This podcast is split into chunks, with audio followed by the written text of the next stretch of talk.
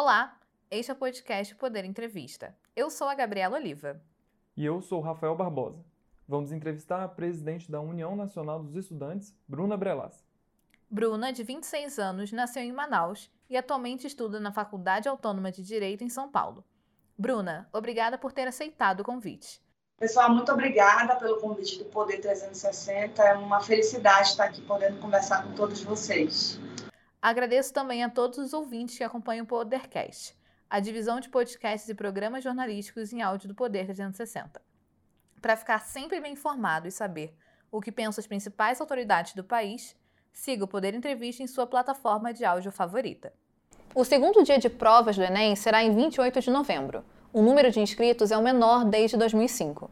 As pessoas estão menos seguras para realizar a prova? Eu acho que, apesar de uma tentativa de criar instabilidade proporcionada pelo governo Bolsonaro, é, existe sim esse sentimento, porque é inevitável o estudante olha para os jornais e vê é, uma crise instalada a partir do Exame Nacional do Ensino Médio, é, com demissões de servidores do INEP, com ameaças de censura ao Enem, é muito óbvio que esse estudante se sente mais inseguro.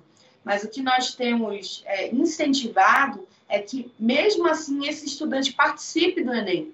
Esse é o Enem com o menor número de inscritos. Veja, 3 milhões de estudantes. Já tivemos anos em que o Enem teve 9 milhões de inscritos é, participando ativamente do processo do exame do ensino médio. Mas nós não podemos é, renegar a esse estudante a oportunidade dele ter acesso ao Enem. Esse é um interesse do governo e não do movimento estudantil e de todo um processo institucional mobilizado até pelo próprio parlamento, pelo judiciário e pela sociedade civil de garantia é, da execução do Enem. E como a senhora analisa o primeiro dia de provas do exame que foi realizado no domingo 21 de novembro? Eu tenho a impressão é, que, apesar é, de problemas de atraso, de estudantes que não conseguiram é, garantir seu acesso ao Enem, porque moram muito distante, é, muito distante do local de prova, não conseguiram ter acesso ao sistema é, para o local de prova de forma antecipada, até mesmo para contestar, eu acho que de, de um, um certo grau, assim, a gente consegue avaliar que existe um sistema de proteção ao Enem. E isso foi muito importante para que esses estudantes que conseguiram fazer é, o primeiro dia de prova, sem nenhum tipo de, de, de interferência, acontecesse. Então, apesar é, desses diversos problemas que aconteceram, que desestimulam esse estudante, que fazem com que esse estudante não consiga participar do Enem, ao mesmo tempo existe outro sistema que garantiu ali uma proteção é, na execução porque é, é, importante a gente dizer, o Enem, é, o Enem ele já acontece há muito tempo e, é, inclusive, parabenizo todos os servidores ali públicos do INEP que cumpriram um papel junto às redes estaduais e municipais de ensino de que, mesmo com tantos problemas, garantissem o primeiro dia de Enem. Mas, por óbvio, é, a gente vive esses dois paralelos, né? Como eu disse vários estudantes com problema no sistema, não conseguindo ter acesso ao local da prova, e ao mesmo tempo uma segurança a partir é, da, da, mão é, desses servidores, das escolas é, municipais e estaduais, estaduais de compromisso é, com o Enem. Bruna, o presidente Jair Bolsonaro afirmou que a prova deste ano teria a cara do governo, mas negou ter visto as questões.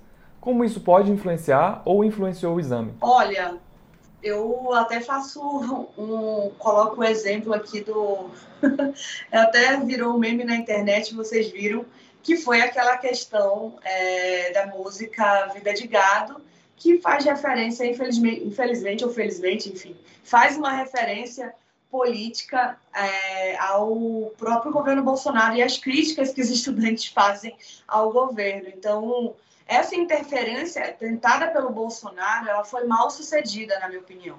Ela foi uma interferência que é, é, houve a tentativa dela, não pode dizer que não houve, porque Bolsonaro queria, queria inclusive trocar a questão do golpe para uma palavra revolução militar, e a gente não compactua, a democracia, a Constituição não pactua com esse tipo de insinuação à ditadura militar, é, mas ao mesmo tempo a gente vê que é, existiu ali uma resistência importante de garantir questões que pudessem refletir de fato o que se aprende na escola, o que é preciso, é, sempre, o que sempre teve no, ensino, no Exame Nacional do Ensino Médio. Bruna, o valor pago pelo governo para realizar o Enem vem caindo ano a ano.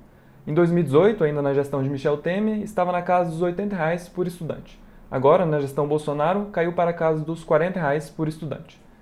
Você avalia que esse número pode ser interpretado de forma positiva? Exato. Olha, todo, todo debate orçamentário, é, ele reflete também na qualidade do, do acesso desse estudante. Se esse estudante consegue ter todos os aparatos necessários para que ele possa realizar a prova, ou seja, é, principalmente os estudantes que precisam é, pedir a isenção do Enem, é preciso se garantir isso. No governo Bolsonaro, é, no governo Bolsonaro isso não aconteceu.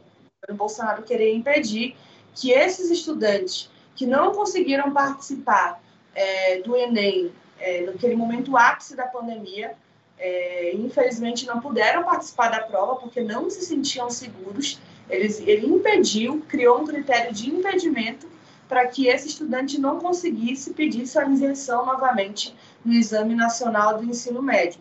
Então, acho que toda iniciativa de que garanta é, mais investimentos para que esse estudante possa ter acesso ao Enem é importante. A gente viu também outros dados que falam sobre a evasão dos, dos próprios dos, desses 3 milhões de inscritos. É, a maior, é o maior número de evasão que aconteceu nesse último período. É importante a gente registrar aqui também. Ainda sobre o exame, 37 servidores do INEP pediram demissão de cargos a menos de duas semanas do Enem. Como a senhora analisa esse movimento? Olha, eu tenho a impressão de que esses funcionários construíram esse movimento porque, é, como a gente vem denunciando, existe uma pressão quase intolerável dentro do INEP para que existiu uma pressão quase intolerável dentro do INEP para que é, esses servidores pudessem é, desvirtuar os caminhos de como se executa o Exame Nacional do Ensino Médio. E eu, inclusive, parabenizo a coragem de denúncia de todos eles que demonstraram é, comprometimento com os estudantes e comprometimento com o Exame Nacional de Ensino Médio. Esse movimento ele foi algo um passo importante para que o que aconte aconteceu internamente é, no período de montagem da prova pudesse ser olhado pela sociedade. E olhado pela sociedade, ele pudesse ter uma maior fiscalização e maior cobrança por parte do movimento estudantil, por parte dos setores institucionais, para que todos os cuidados necessários é, nos caminhos da realização da prova pudessem ser implementados. A gente fez uma parceria com a Frente Parlamentar Mista de Educação e montou a Blitz do Enem, para que a gente pudesse acompanhar de forma conjunta tudo o que acontecesse relacionado ao Exame Nacional do Ensino Médio.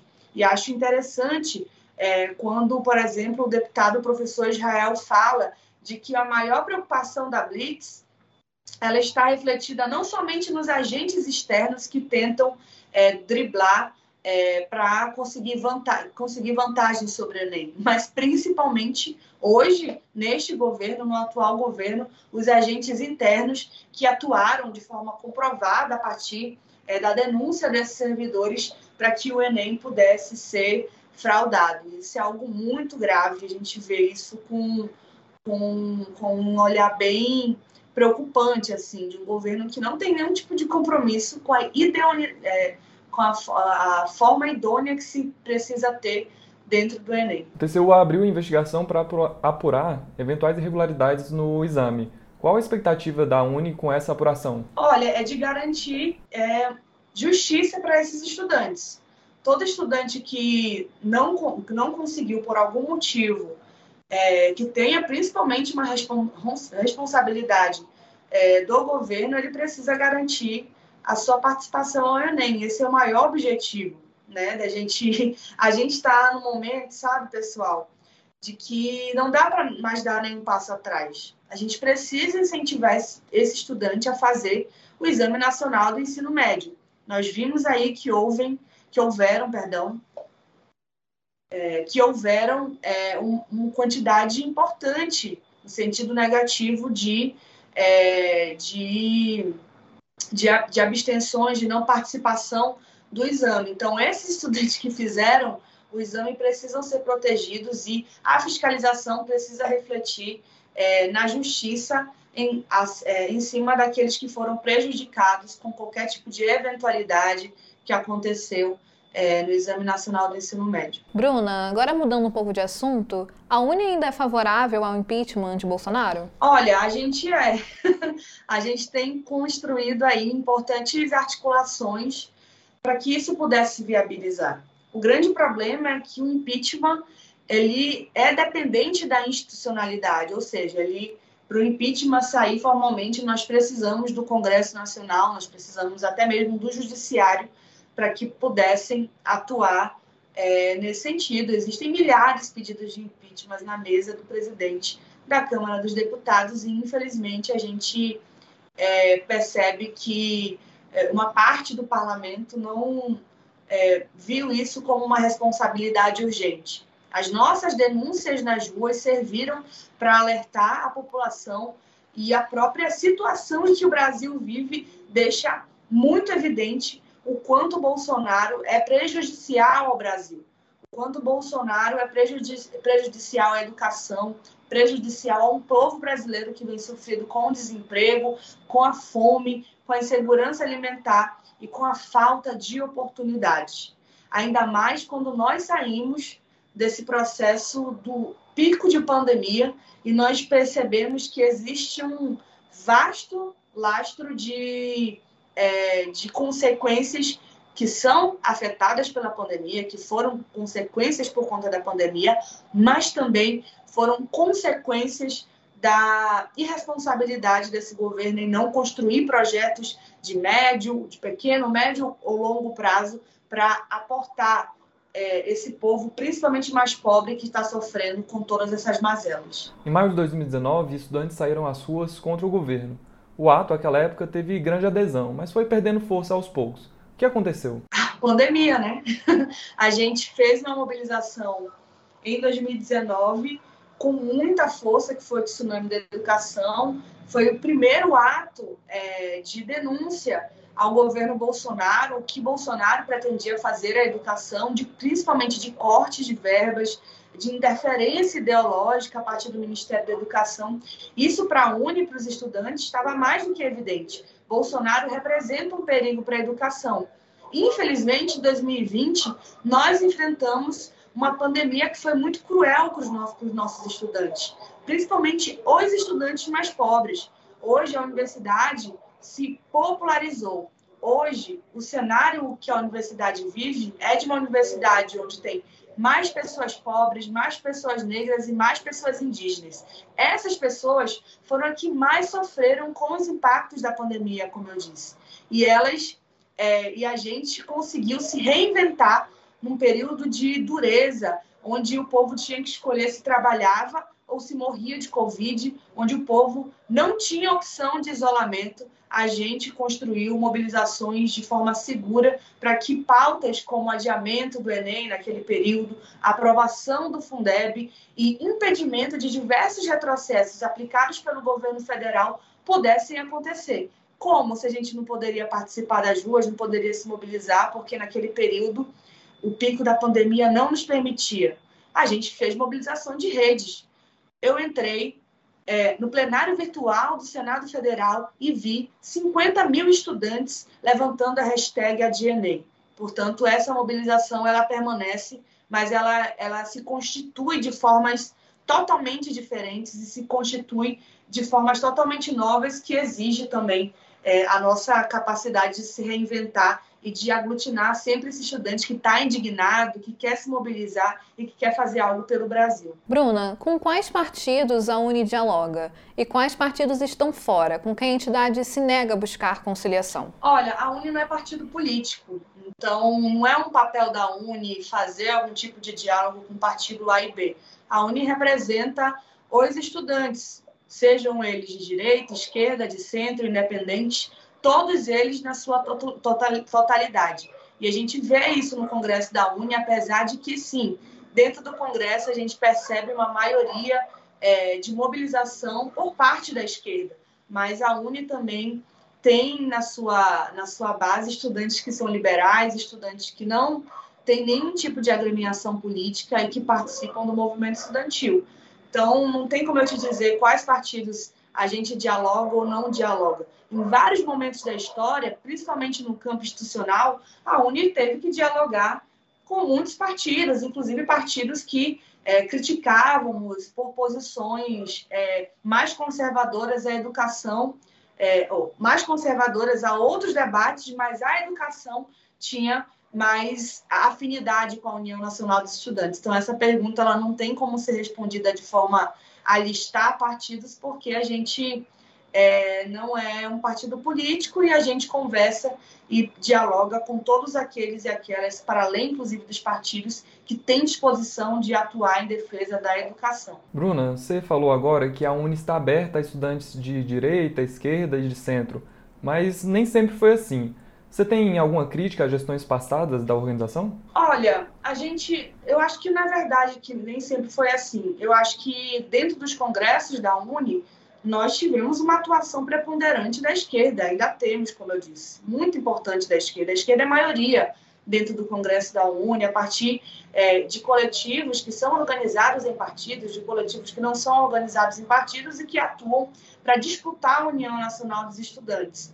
Esse é, emblema, ele tá, eu acho que ele se referencia por conta, de fato, é, da nossa atuação no Congresso da Uni e por conta da atuação naturalmente a partir da mobilização e do esforço desses coletivos em participarem da Uni, a sua diretoria passa a refletir um campo mais à esquerda. Só que a gente sempre reafirmou, inclusive em momentos muito duros da história, até próximos ao que aconteceu, relacionados ao impeachment da presidenta Dilma, que a Uni é plural. A Uni, é, no momento de impeachment, é, onde nós tínhamos mais embates as forças políticas que se organizam na Uni, a esquerda tinha mais embates com partidos e organizações que são mais de centro de direita, nós participamos de um coneg da Uni, onde estavam presentes o PMDB e o PSDB.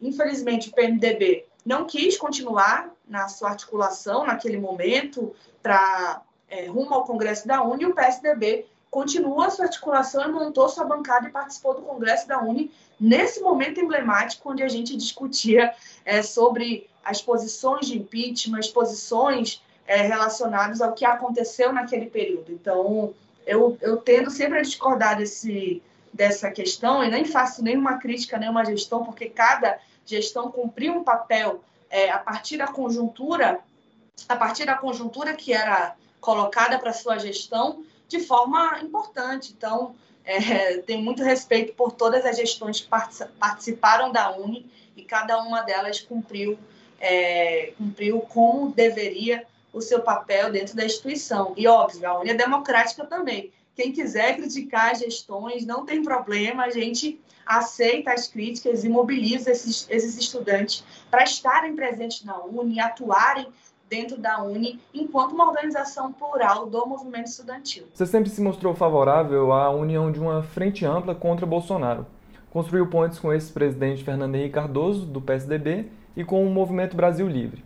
Em 2022, a Uni pretende ampliar ainda mais esse debate? Eu acho importante, porque hoje, pessoal, o grande problema que a gente enfrenta é, é o debate sobre o ataque à democracia.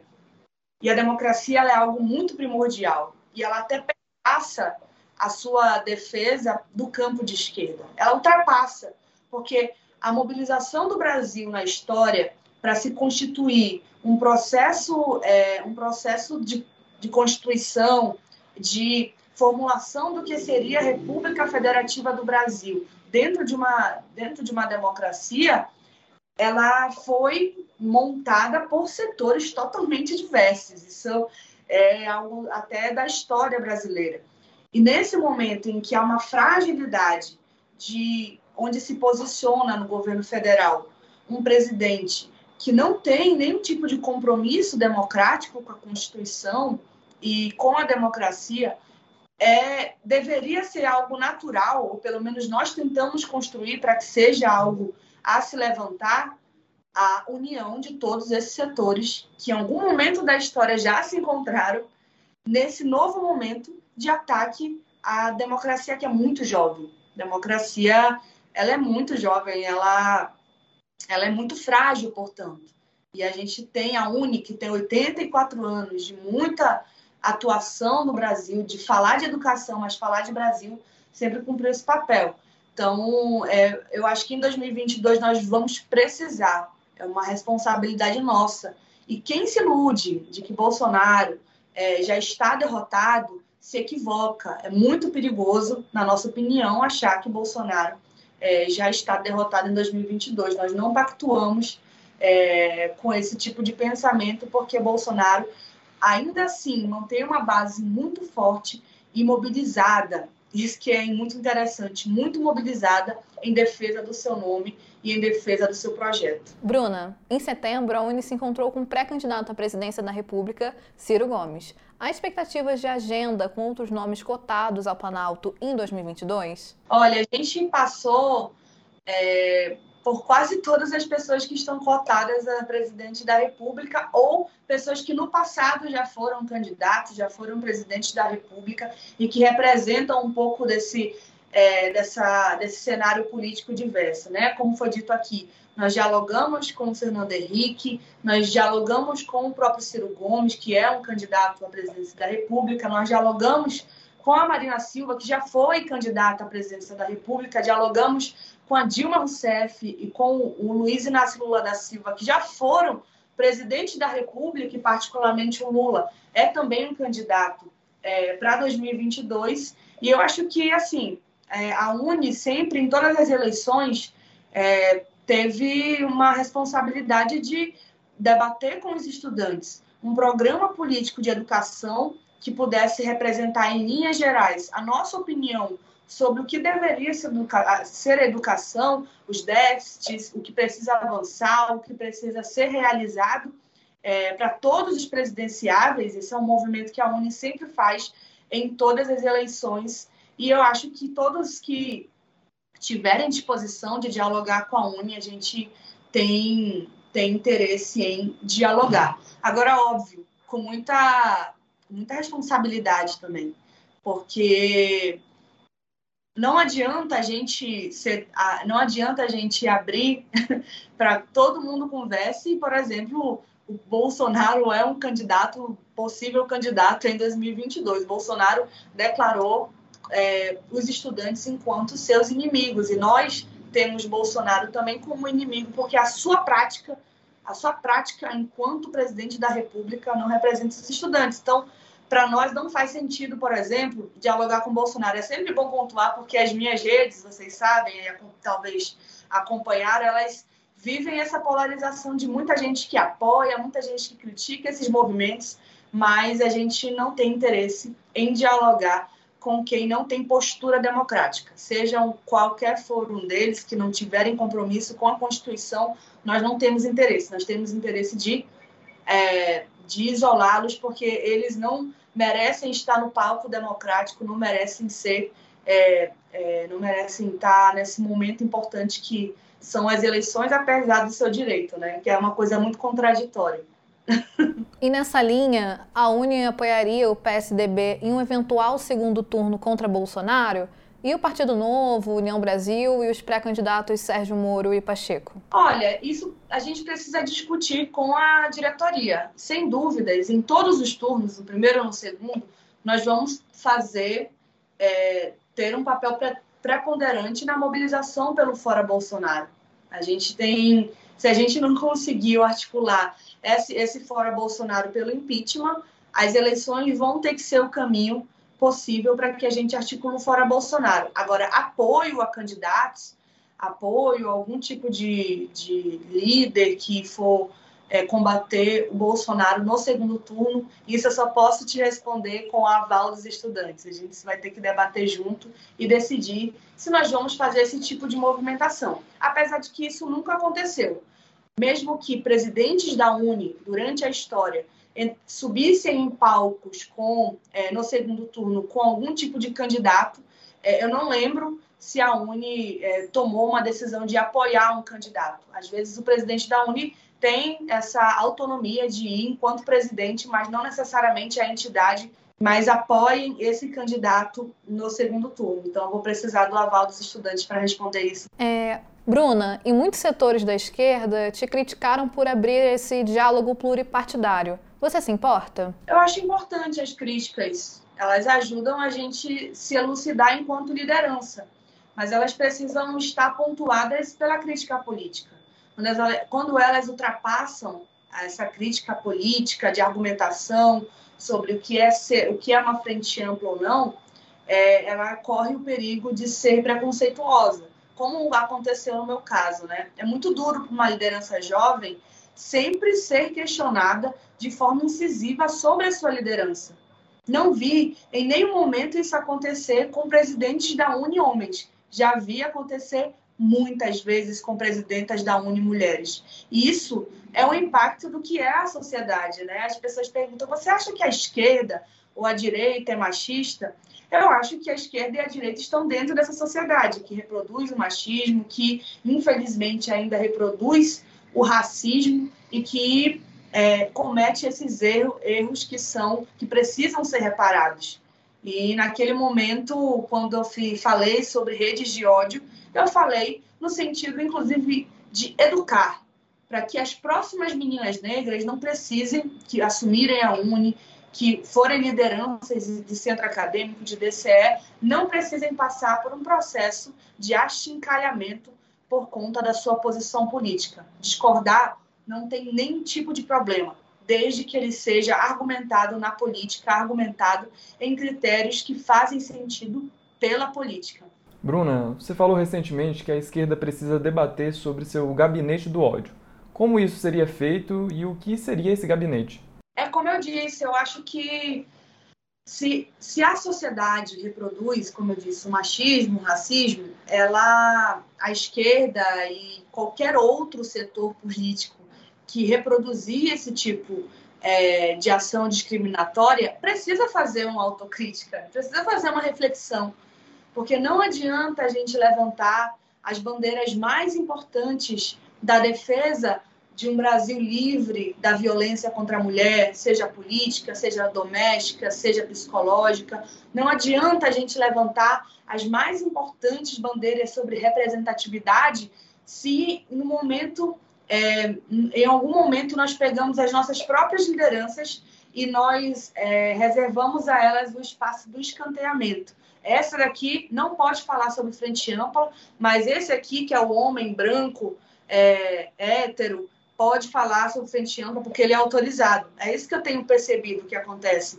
Porque nunca, eu nunca vi é, tantas críticas como faz, fizeram a nós mulheres, isso, nós, diversas mulheres que debateram frente ampla, particularmente eu, Isa Pena, a própria Tabata Amaral, Marina Silva, como é, um comparativo com o que fazem com homens. Quando criticam os homens, criticam, cons conseguem ter a capacidade de criticar no conteúdo. Mas quando criticam mulheres, isso é quase inviável. É, o que aconteceu com a presidenta Dilma, o que aconteceu com outras lideranças femininas dentro da internet, é, precisa ser debatido. Então, quando a gente fala da rede de ódio, ela precisa ser discutida, a ferida foi tocada e a gente precisa pensar em mecanismos produzir e de não auxiliar, ser um aporte auxiliar para que pessoas do senso comum que estão ali no nosso campo de apoio de redes sociais reproduzam. Se nós queremos ser influências dentro da rede social, nós precisamos ser nós precisamos ser primeiramente exemplos de, de desconstrução é, de um processo tão cruel que acontece com as mulheres negras, é, mulheres indígenas desse país. E a Uni pretende isolar esses setores mais agressivos da esquerda? É porque são setores muito minoritários, eles nem fazem parte da Uni, entendeu? Eles nem disputam a União Nacional dos Estudantes, porque é, a sua composição não é nem de universitários, não é nem de pessoas que fazem parte da base da Uni, assim. Então, é, e olha que eu recebi críticas de diversos, é, diversos campos que atuam na Uni, mas de forma muito, como eu disse, na forma da política, do diálogo, da gente debater nas nossas reuniões sobre o que é importante para os rumos da Uni, o que é necessariamente secundário. Então, não tem como eu excluir alguém que nem faz parte do campo da Uni. Não digo que campo, alguns campos da Uni criticaram as posições. Criticaram, mas souberam fazer a crítica e os parabenizo é, pela capacidade de fazer essa crítica e de atuar de forma responsável é, dentro do movimento estudantil brasileiro. Os estudantes têm, às vezes, mais responsabilidade do que outros setores é, que são, às vezes, muito. Não sei se a palavra é, é. Eu não sei se é essa a palavra, mas eu acho que acabam sendo convenientes com o que acontece, sabe?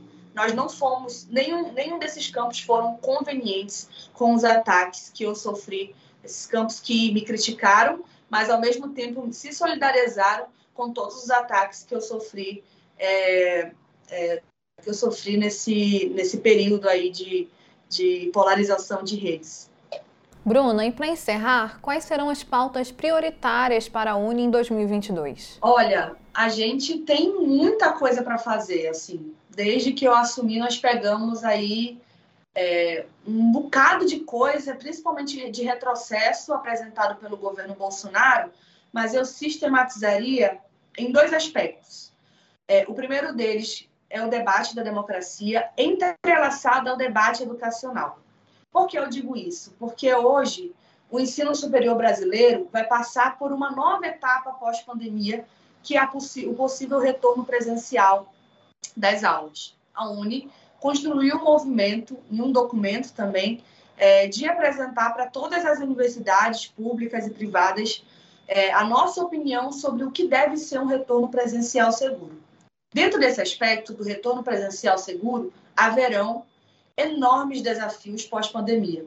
O primeiro deles é a garantia do orçamento para a universidade, porque a universidade, antes da pandemia, não é a mesma que a universidade pós-pandemia, esta universidade pós-pandemia, tem muito mais desafios a enfrentar por parte da questão da higienização, da questão da segurança da volta desses estudantes no campo de pedir vacinação, de cobrar é, é, a, a segunda dose, de fazer com que esse estudante vá seguro à universidade. E existe um outro movimento que nós vamos enfrentar, nesse retorno que a universidade também irá enfrentar, que é a evasão estudantil, que é o debate de diversos estudantes que, como eu disse lá no começo, conseguiram ter acesso ao ensino superior, principalmente os mais pobres, conseguiram ter esse acesso, mas não estão conseguindo permanecer.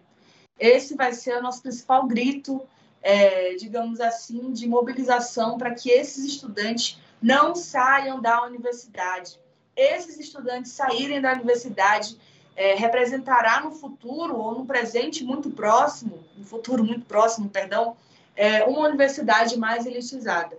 E aí eu trago aí, puxo o último debate aqui, que é muito prioridade para a gente, que é o debate das cotas, também entrelaçado com o debate da permanência dos estudantes negros e indígenas. As cotas são um verdadeiro sucesso no que tange os primeiros passos de reparação histórica e de garantia que nós, o povo negro, o povo indígena, pudesse ter acesso ao ensino superior. Mas nós precisamos enfrentar o debate das cotas enquanto um processo de melhoramento, não de exclusão.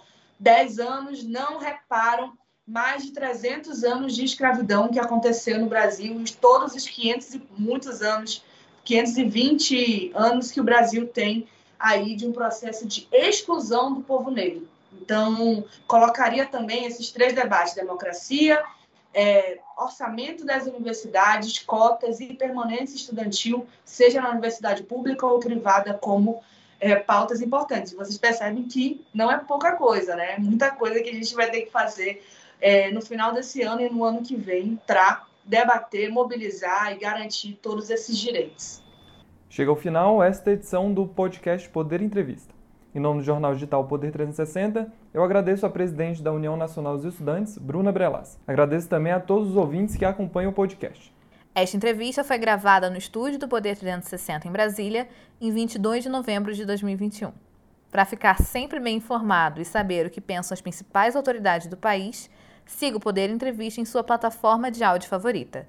Muito obrigada e até a próxima!